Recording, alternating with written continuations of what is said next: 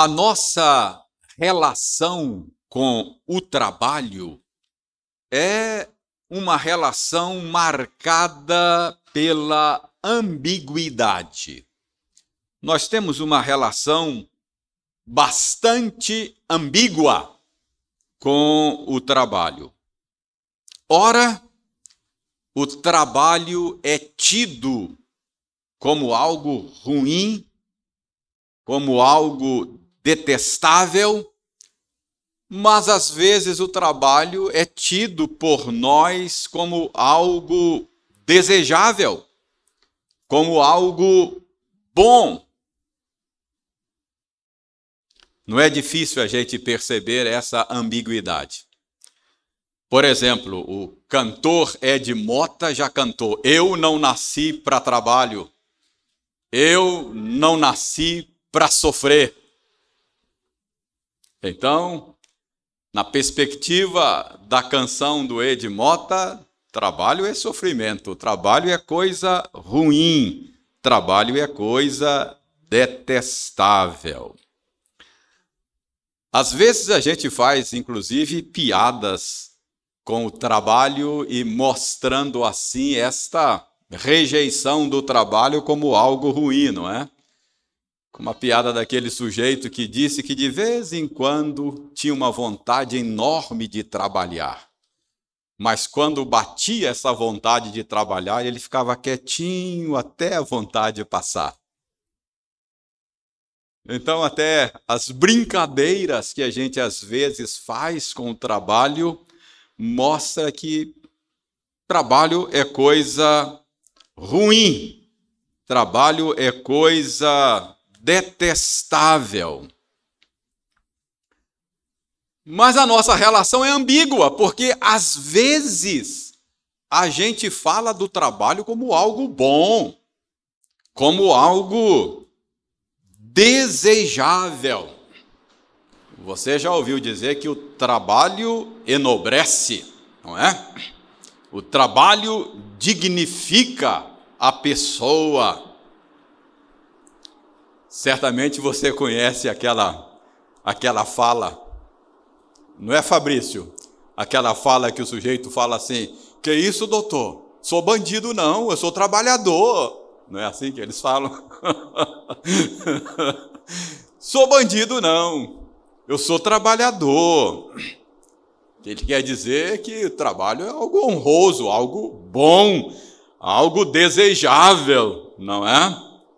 Então, a gente, a gente tem esta relação um tanto quanto ambígua com o trabalho. Ora, ele é algo bom, ora, ele é algo ruim. O texto de hoje fala sobre trabalho e o texto de hoje fala sobre esta ambiguidade da nossa relação com o trabalho.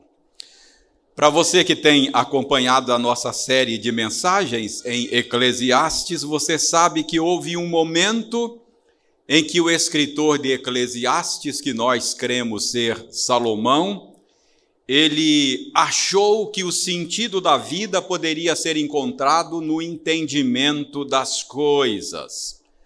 E ele, então, no esforço de entender as coisas para ver se a vida fazia sentido para ele, ele só ele só descobriu e ele só entendeu que existem coisas tortas nesse mundo que não podem ser endireitadas, e ele só descobriu que havia muita coisa que ele não sabia que ele sequer podia medir o que não sabia.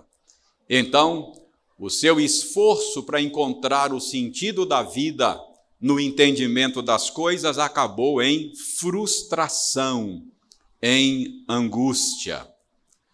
Depois nós vimos que houve um momento em que ele achou que o fim principal da existência humana não era entender as coisas, a vida não é para ser entendida, a vida é para ser desfrutada.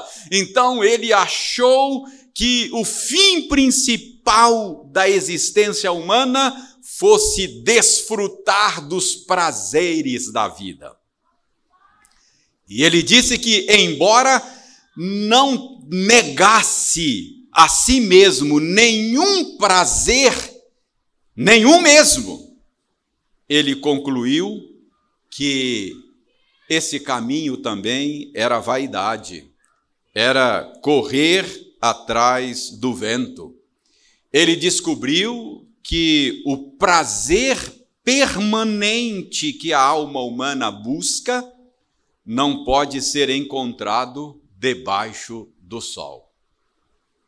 Depois, nós vimos que o pregador achou que talvez, se ele contrastasse a loucura e a sabedoria, ele encontrasse o sentido da existência humana, ele encontrasse algo debaixo do sol pelo qual vale a pena viver e morrer.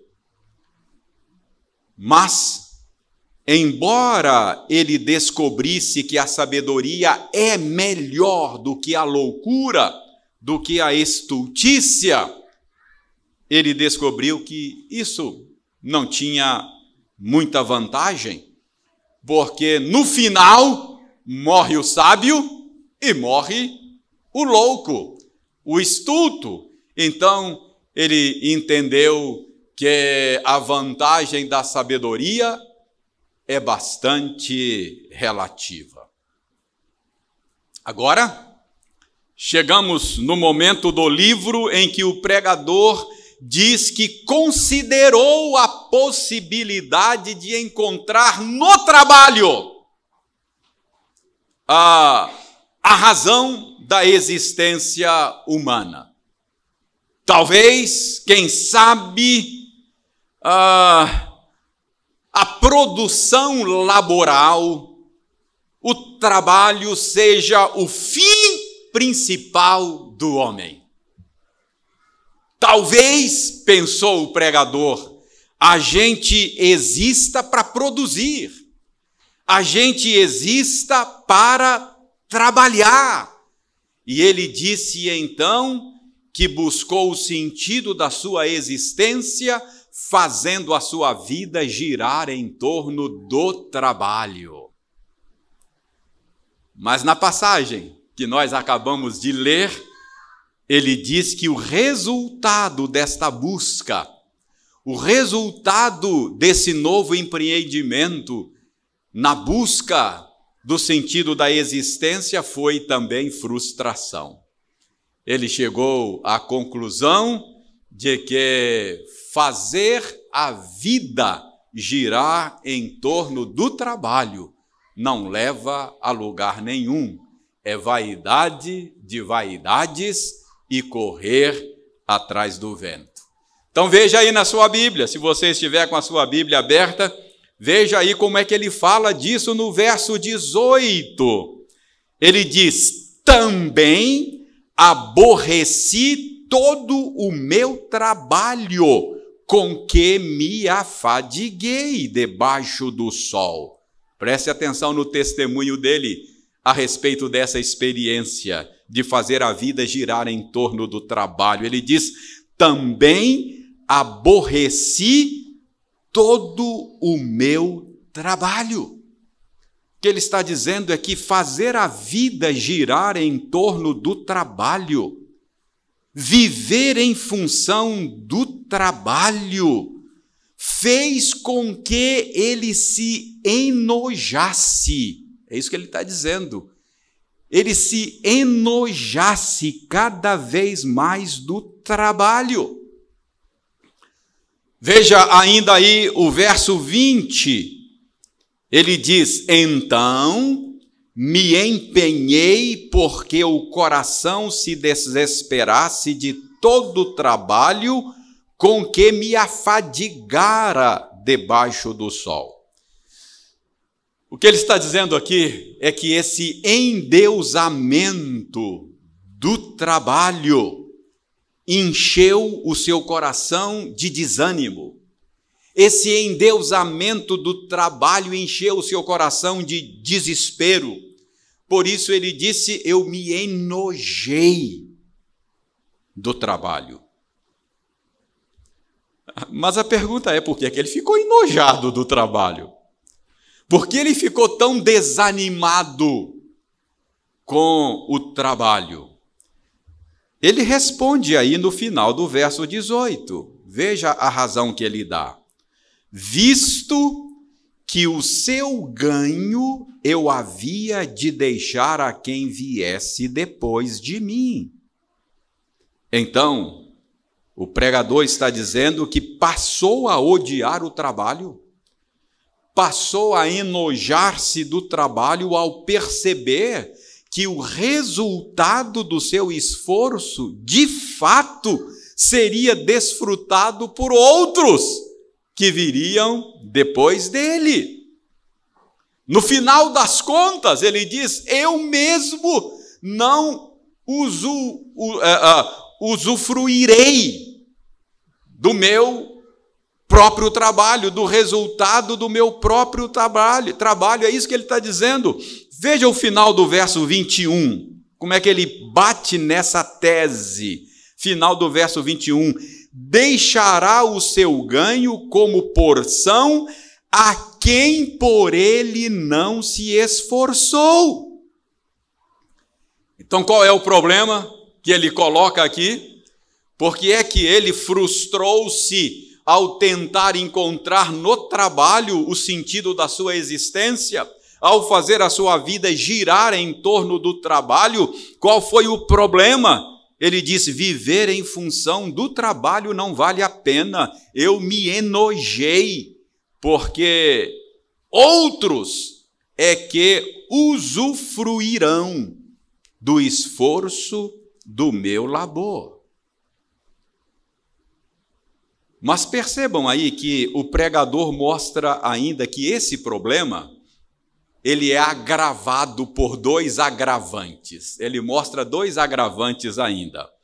Ah, o primeiro agravante é que trabalhar dói.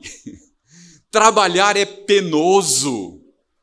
Trabalhar é difícil. Esse é o primeiro o primeiro agravante, o trabalho é algo, é algo árduo, penoso. Perceba como ele repete isso. Dê uma olhada no verso 18, ele diz: Aborreci todo o meu trabalho, agora preste atenção, com que me afadiguei debaixo do sol. Então, ele fala que se afadigou. Verso 19 ele fala do ganho das minhas fadigas. Final do verso 20, pela terceira vez, ele diz: Com que me afadigara debaixo do sol?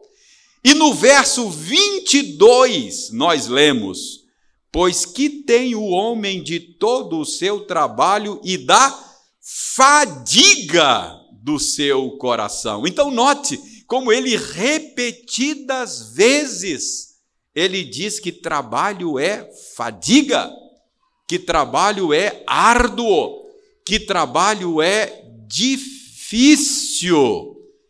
E ele parece que não se cansa de repetir isso. Olha o verso 23. Ele diz aí que os dias de trabalho são dias de dores e desgosto. Então, o problema não é apenas que outros desfrutarão, ele diz, do resultado do meu trabalho. Há um agravante: é que trabalho é difícil, trabalho é árduo, trabalho é sofrido, é doloroso. Irmãos, todos nós conhecemos as dores, as angústias resultantes do nosso labor, do nosso trabalho. Pense, por exemplo, nas dores, nas angústias, nas tristezas que você vive no seu ambiente de trabalho. Pense nas cobranças. Pense nas pressões Pense nas injustiças da parte dos seus superiores. Pense na falta de reconhecimento. Pense nos colegas folgados e aproveitadores. E, e não é sem razão que você vive contando no dedo o tempo que falta para você aposentar, né? Você fica assim, ó. Não é isso, Fabrício? Peguei no seu pé hoje, hein, Fabrício? É que outro dia eu conversava com o Fabrício, ele me contava assim, quanto tempo falta para ele aposentar. Ele está contando nos dedos assim, ó. É assim, a gente fica assim mesmo, contando nos dedos, não é? Porque trabalho dói, não é? Trabalho, trabalho é árduo, ah, veja aí como é que Salomão fala no final do verso 23. Preste atenção no final do verso 23. Ele diz: Ó, até de noite não descansa o seu coração. Até de noite não descansa o seu coração, diz Salomão. Irmãos, quantas noites de insônia remoendo coisas do trabalho? Não é assim? Você coloca a cabeça no travesseiro e o sono não vem. Você fica virando de um lado para o outro, igual o bife na chapa quente, não é? Para lá, para cá, e não consegue pegar no sono. O sono não vem. O que vem são aquelas cenas do que aconteceu no seu dia de trabalho. A incompreensão do chefe, as ameaças, as pressões, as injustiças. Você entende do que Salomão está dizendo? Então, Salomão está dizendo: isso é vaidade, não vale a pena. Isso é correr atrás do vento, não é? Além de ser doloroso, depois, quem come o resultado do que eu plantei não sou eu, é quem vem depois de mim. Então, tem aí um agravante: o trabalho é penoso. Dias de trabalho são dias de dores, dias de fadigas, dias de desgosto, dias de insônia. E no final, quem vai desfrutar do meu suor é quem vem depois de mim. Então o pregador diz: não vale a pena. Isso é vaidade. Isso é correr atrás do vento. Mas eu disse que tem dois agravantes, não é? As dores são são apenas um, é, é, apenas um agravante. Há um segundo agravante aí nessa passagem. Além das dores do trabalho, o outro agravante está no verso 19. Dê uma olhada aí no verso 19. E quem pode dizer se será sábio ou estulto? Contudo, ele terá domínio sobre todo o ganho das minhas fadigas e sabedoria debaixo do sol. Também isso é vaidade. Olha a pergunta que ele faz aí no verso 19. E quem pode dizer se será sábio ou estulto? Que ele está dizendo o seguinte: eu dou um duro danado, noite de insônia, pressão para outro desfrutar. E ele pergunta: e quem me garante que aquele que vai lidar com o resultado do meu trabalho é sábio ou tolo? É isso que ele está dizendo. Eu trabalho de maneira dura, eu trabalho de maneira fatigante, dou um duro danado, engulo sapo e o resultado do meu esforço será desfrutado por outro, e o pior, quem me garante que ele será sábio ou tolo? Irmãos, parece até que Salomão estava, ah, ah, no caso dele, isso aconteceu porque o filho dele, Salomão, foi o rei com o reino unido. O filho dele teve o reino dividido, não foi sábio, não é? Das doze tribos só ficaram duas. Então, pôs a perder o que herdou do pai. Então, ah, esse é o ponto que Salomão coloca. Ah, quem garante? Quem garante? Normalmente, quem não deu duro para ganhar, não valoriza o que ganhou sem esforço. Normalmente é assim que funciona a vida. Então, aqui, até aqui, o pregador fala de maneira muito pessimista. Lembro a ambiguidade, não é? Até aqui ele fala do trabalho como algo muito sem sentido, sem valor. Ele diz que não vale a pena viver em função do trabalho. O trabalho traz muitas dores, trabalho traz muitas preocupações, trabalho tira o sono da gente e no final outros é que vão desfrutar do resultado do meu trabalho. E o pior, eu não sei se vai valorizar, eu não sei se será sábio ou se será estulto. Por isso ele diz: trabalho é vaidade, correr atrás do vento não vale a pena. Mas ao chegar no verso 24, dê uma olhada aí, a gente tem uma surpresa. Depois de vir falando do trabalho de maneira tão pessimista, quando chega no verso 24, ele diz: Nada há melhor para o homem do que comer, beber e fazer que a sua alma goze o bem do seu trabalho. Como assim? Será que Salomão era bipolar? O cara vem metendo o pau no trabalho, falando que não vale a pena, que é correr atrás do vento. E de repente ele parece mudar de ideia.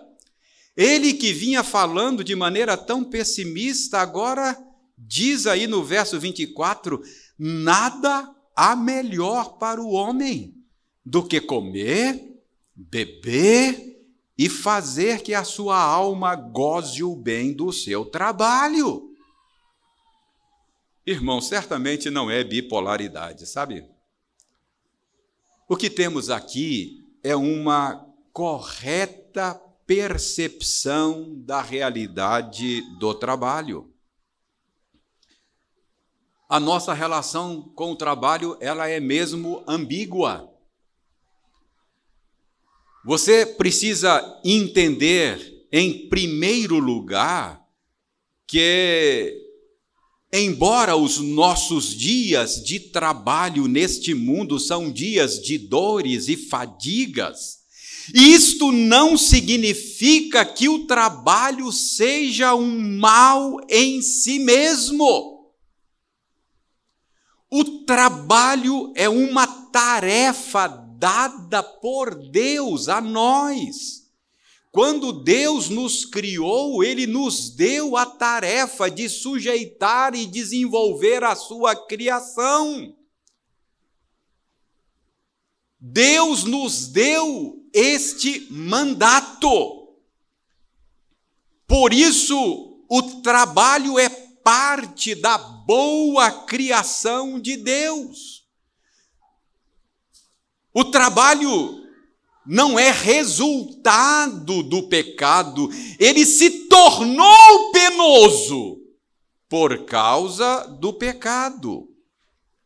É por isso que, por um lado, o trabalho é penoso, mas, por outro lado, ele é fonte de realização e prazer ele é fonte de alegria e prazer. Todos nós, todos nós, se por um lado conhecemos as dores, as pressões, as angústias, as insônias resultantes do trabalho, por outro lado, nós conhecemos aquela sensação de prazer, aquela sensação de alegria, aquela sensação de realização de um trabalho bem feito, um curso concluído, um projeto realizado. A gente festeja, a gente se alegra, a gente curte, há um sentimento de prazer e de realização quando concluímos um trabalho bem feito. E como uma criança, a gente exibe feliz e mostra: olha, eu quem fiz. Não é assim? Então você percebe a ambiguidade da nossa relação com o trabalho? Fonte de prazer e realização, mas também fonte de dores, angústias e desgosto. Prazer e realização porque é parte da boa criação de Deus. Dores e desgosto porque o mundo que Deus criou não é mais o mesmo. É o mundo no qual o pecado entrou e as coisas não são mais como deveriam ser. Bicho passeando aqui, me atrapalhando. Tá vendo como é que meu trabalho é difícil? Depois de preparar o meu sermão, tem que ficar batendo o bicho aqui, ó. Trabalho é difícil. Mas eu vou para casa e me realizo, falo, oh, Deus, que coisa boa poder ensinar o teu povo a tua palavra. Aí eu durmo com o coração alegre depois do dia cheio de trabalho. Isso é bom. Há essa ambiguidade, não é? Duro, difícil por causa do pecado, mas ele é parte da boa criação de Deus. Então, o trabalho é bom e é por isso que Salomão está dizendo aí: não há nada melhor para o homem do que comer, beber e fazer que a sua alma goze o bem do seu trabalho. Mas vejam agora o final do verso 24 e o verso 25. Aqui está a chave para você entender a coisa. No entanto, final do verso 24. No entanto, vi também que isto vem da mão de Deus. Pois separado deste, isto é, separado de Deus, quem pode comer ou quem pode alegrar-se? Então, irmãos, notem bem aqui. Notem bem o que está sendo dito: nada há melhor para o homem do que comer, beber e fazer que a sua alma goze o bem do seu trabalho. No entanto, diz Salomão, vi também que estas bênçãos, que esta alegria, que esse prazer, que esta realização resultante do trabalho não vem do trabalho, mas vem da mão de Deus. Aqui está a chave, o segredo para para ajustar, para harmonizar, para reconfigurar a sua relação com o trabalho. Em outras palavras, o que nós estamos aprendendo aqui é que o trabalho é apenas o meio. Mas a fonte última destas bênçãos não é o trabalho, mas é Deus mesmo. Então é isso que ele está dizendo. Ah, no entanto, vi também que isto vem da mão de Deus, pois separado deste, quem pode comer ou quem pode alegrar-se. Então, qual é o problema da nossa relação com o trabalho? O problema é dar ao trabalho na sua vida o lugar que não pertence a ele. O problema é dar o trabalho na sua vida o lugar que pertence a Deus. Irmãos, esse é o nosso problema.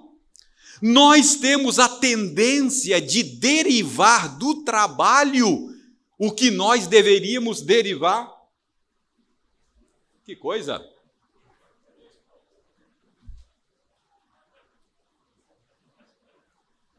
É uma abelha.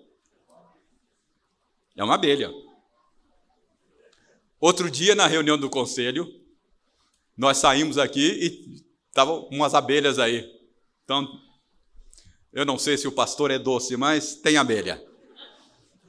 Mas, irmãos, eu estava dizendo a vocês que o nosso problema e que precisa ser ajustado à luz da Escritura é o problema de derivar, querer derivar do trabalho o que nós deveríamos derivar de Deus.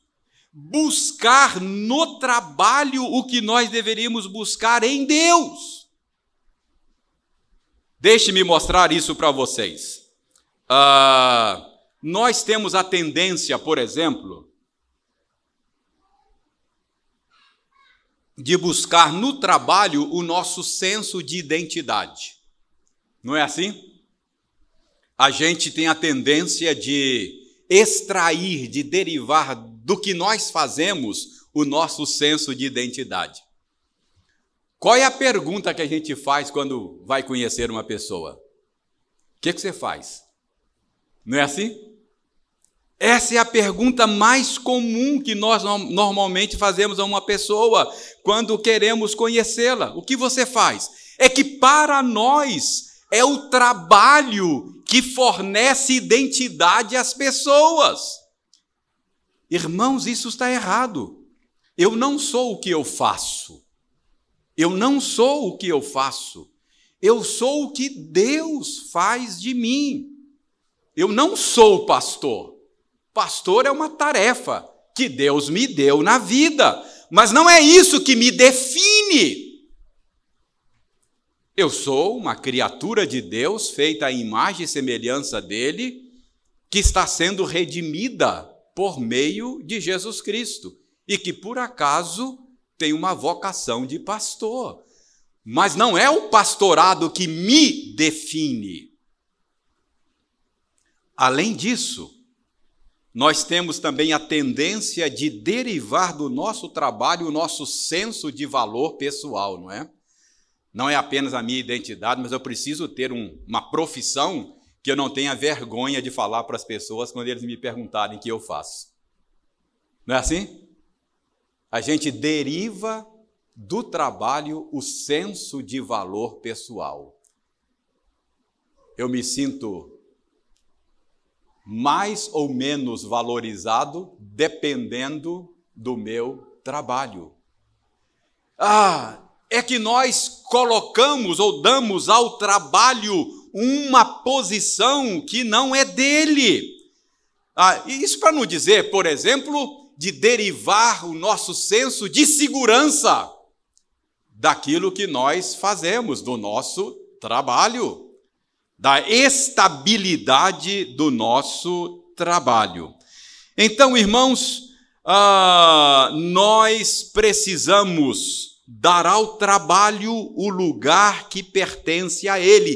Trabalho é bom, é, é algo que Deus nos deu para realizar, mas não queira extrair dele o que somente Deus pode dar segurança, valor pessoal, identidade, esperança, estas coisas Deus é que nos dá. Eu devo buscar essas coisas em Deus e não no trabalho. Então, qual é a lição que nós aprendemos aqui? Cuidado para não colocar o seu trabalho no lugar de Deus. Se a sua vida estiver girando em torno do trabalho, ela está girando em órbita errada. A sua vida tem que girar em torno do Senhor. Nada há melhor para o homem do que comer, beber e fazer que a sua alma goze o bem do seu trabalho. Trabalho é bom, no entanto, diz Salomão, vi também que isso vem da mão de Deus. Pois separado dele, ou separado deste, isto é, de Deus, quem pode comer ou quem pode alegrar-se? Versos 24 e 25. Agora, irmãos, para terminar, Vejam a ironia do verso 26. Porque Deus dá sabedoria, conhecimento e prazer ao homem que lhe agrada, mas ao pecador dá trabalho para que ele ajunte e amontoe, a fim de dar àquele que agrada a Deus. Também isto é vaidade e correr atrás do vento. Porque Deus dá sabedoria, conhecimento e prazer ao homem que lhe agrada. Quem é o homem que agrada a Deus? É aquele que se agrada de Deus. Não é isso que o salmista diz? Agrada-te do Senhor e ele satisfará os desejos do teu coração. Aquele que reconhece que Deus é a fonte de todo o bem, aquele que reconhece que toda boa dádiva, todo dom perfeito vem do Senhor, Aquele que reconhece que, afastado do Senhor, ninguém pode de fato desfrutar das coisas boas desta vida, uh, aquele que reconhece que o trabalho é apenas o meio que Deus usa, este receberá de Deus sabedoria, conhecimento e prazer. Mas aquele que vive em função do trabalho, aquele que coloca o trabalho no lugar de Deus, aquele que acha que a fonte de todo o bem é o seu trabalho, o seu próprio braço, ironicamente, não encontrará no trabalho aquilo que só Deus pode dar. Vão ajuntar, vão amontoar, sem nunca terem uma alma satisfeita. Que ironia, não é verdade?